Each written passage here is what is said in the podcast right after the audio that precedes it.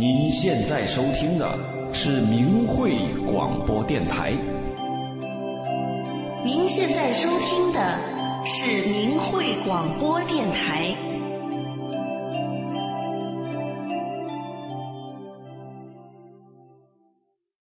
听众朋友您好，这里是明慧广播电台法轮功真相系列。在中国大陆的街头巷尾，您偶尔会看到写有法轮功消息的海报、小粘贴，有时是在一些钱币上印着一些字。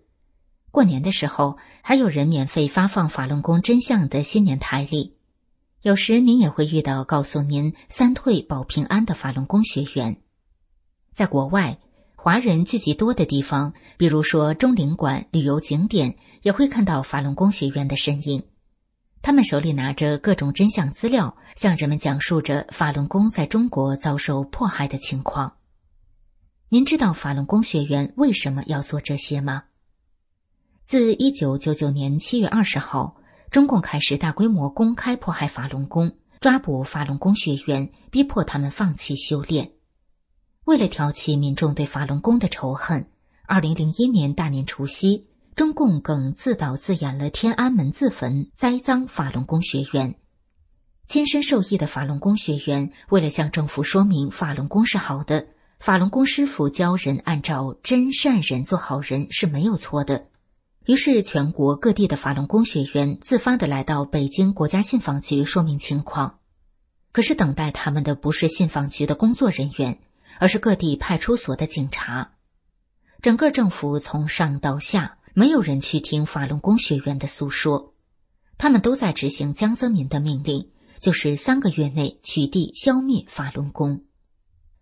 同一时刻，全国的电视台、电台、报纸都在一言堂的播放中共污蔑法轮功的言论和谎言，世界各地的媒体因为无法了解到真相，也都在转载这些报道。这个时候。政府成了谎言的制造和传播者，只有法轮功学员自己知道法轮功到底是怎么回事。面对整个国家的宣传机器，法轮功学员投诉无门，只能直接的面向周围的民众讲清真相，告诉人们法轮功是什么，法轮功为什么好，为什么会遭到中共的迫害。法轮功又称法轮大法。是佛家上乘修炼大法，以真善人为根本之道，包含五套缓慢优美的功法动作。法轮功要求修炼者从做好人做起，努力按照真善人的标准提升道德。修炼法轮功不但能祛病健身，还能使人变得诚实、善良、宽容和平和。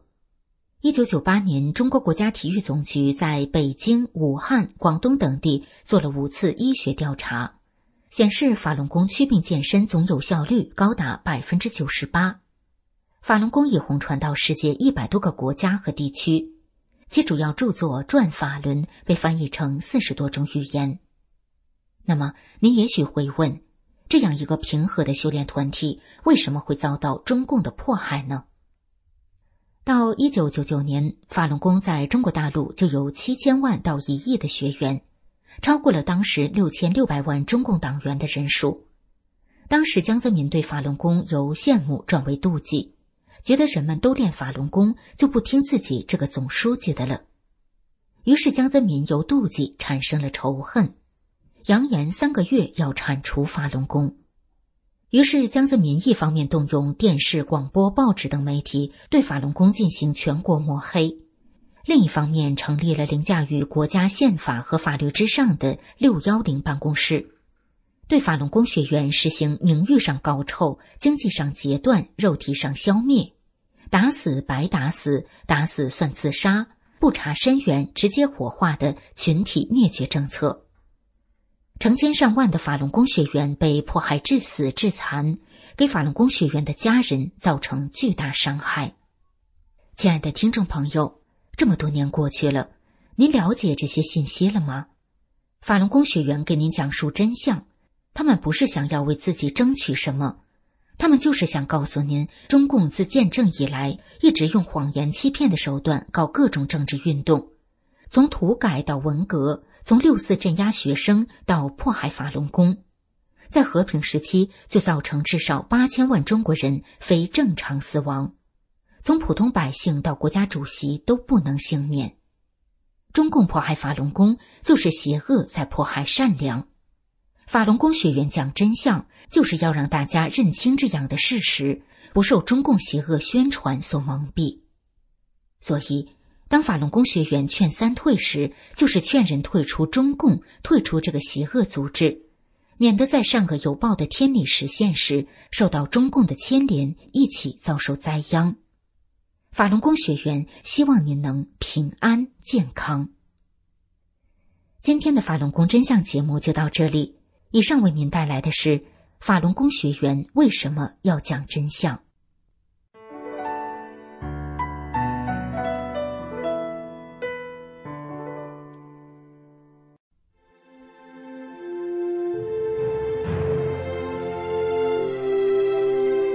请听明慧广播电台时事评论。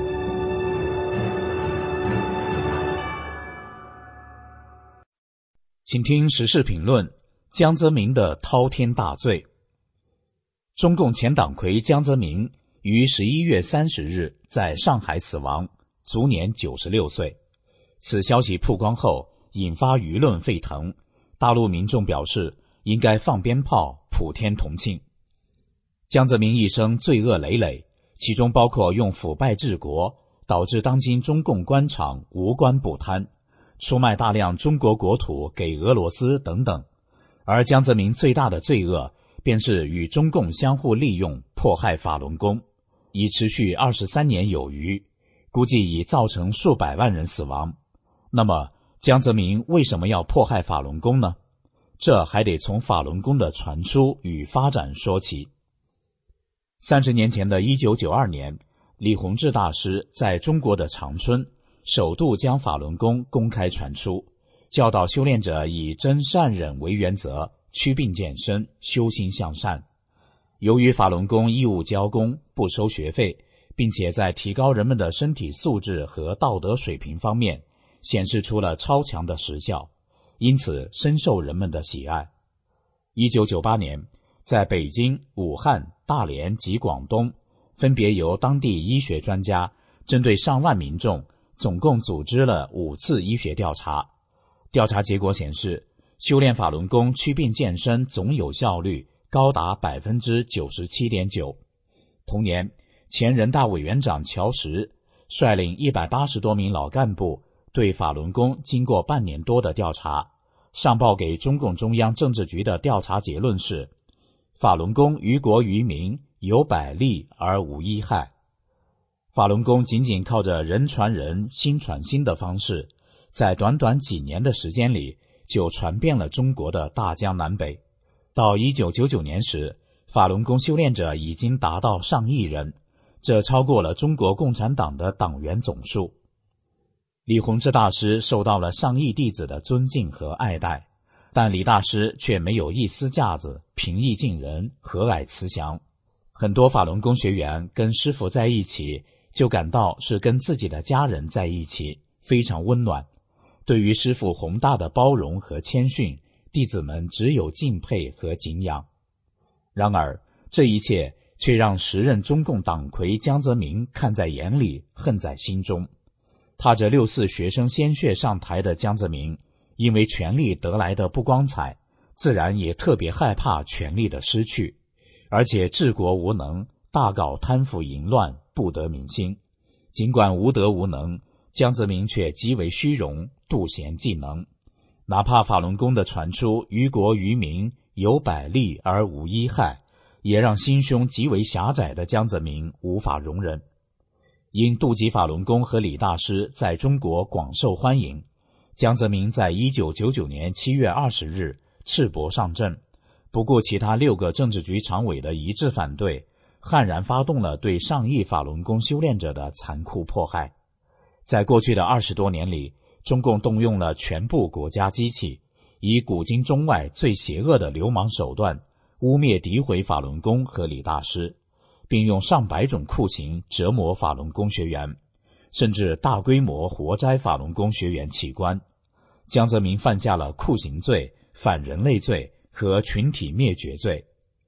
而江泽民迫害法轮功之所以能够得逞，更是因为中共假恶斗的邪恶本质使然。《九评共产党》一书揭露出中共反天、反地、反人的邪灵本质，并且点明了中共是一个杀害了超过八千万中国民众、败坏人类道德的十恶俱全的邪教。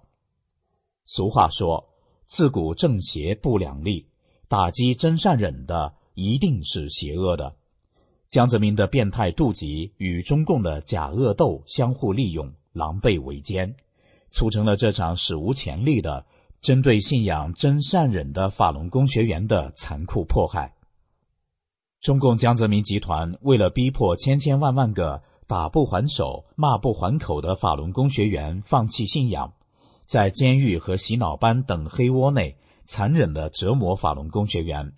使用的上百种酷刑包括电棍、脚镣、老虎凳、烧、落、烫、暴晒、冷冻、剥夺睡眠、灌毒、灌屎尿、灌辣椒面等；注射破坏中枢神经的药物、迷魂药等；强奸、轮奸等等。在社会上，江泽民集团对法轮功学员进行造谣抹黑、开除公职、抄家绑架、非法劳教和判刑。劫持到洗脑班，导致多少人被迫害的妻离子散、家破人亡。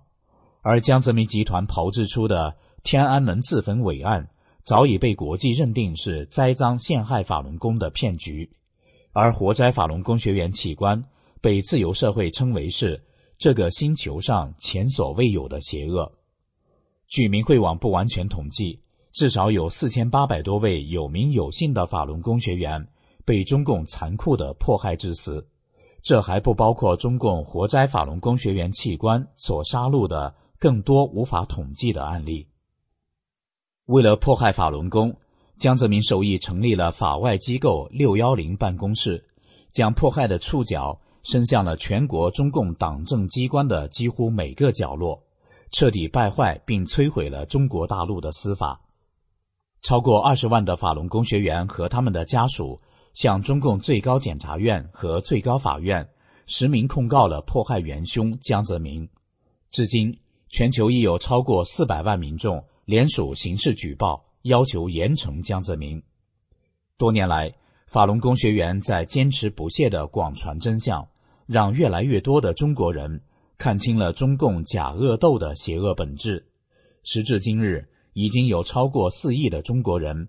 声明退出了中共的党团队组织。如今江泽民死了，但他犯下的滔天大罪不可能被抹去。国际正义法庭对江泽民罪恶的审判仍在持续，还在试图维持迫害的人需要认清形势，悬崖勒马，将功补过。人心在觉醒，形势在巨变。希望更多的中国人认清中共的邪恶本质。退出中共组织，把握最后的机会，为自己选择美好的未来。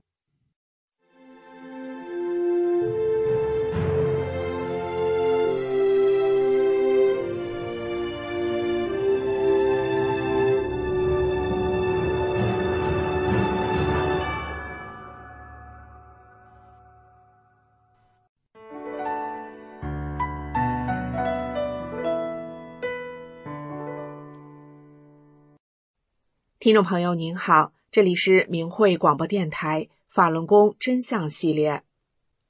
在没有共产党就没有新中国，爱党就是爱国这些谎言之下，一提到中国，很多人就以为讲的是中共；一批评中共，就以为批评的是中国。